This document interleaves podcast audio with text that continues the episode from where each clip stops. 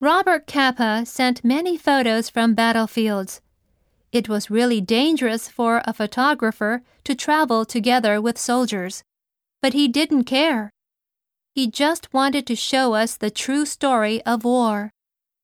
Be dangerous for. にとって危険である。 Together. 一緒に、 Care. 気にする、 True.